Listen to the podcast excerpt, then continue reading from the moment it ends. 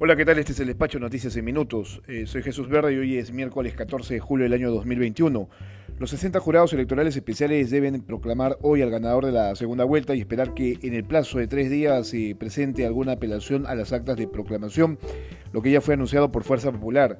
El abogado de este grupo político, Julio César Castiglioni, ha señalado que presentarán apelaciones para 18 actas, así la medida no cambie en nada el resultado.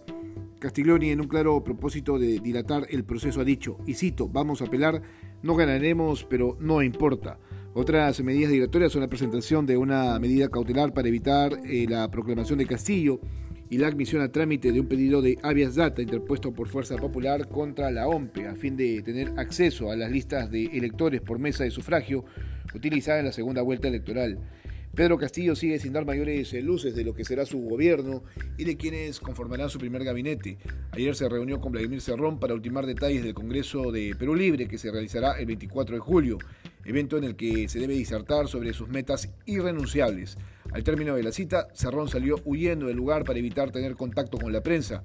Si bien Castillo se pronunció sobre lo que sucede en Cuba, no condenó el régimen dictatorial que suprime las libertades de millones de cubanos que esperan un cambio.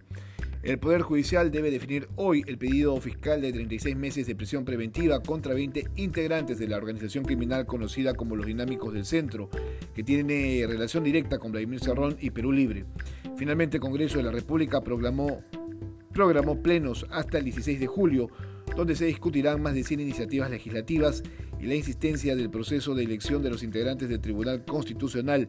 Esto a pesar de tener una cautelar vigente que suspende el proceso y tener una denuncia por desacato. Este es el despacho Noticias en Minutos.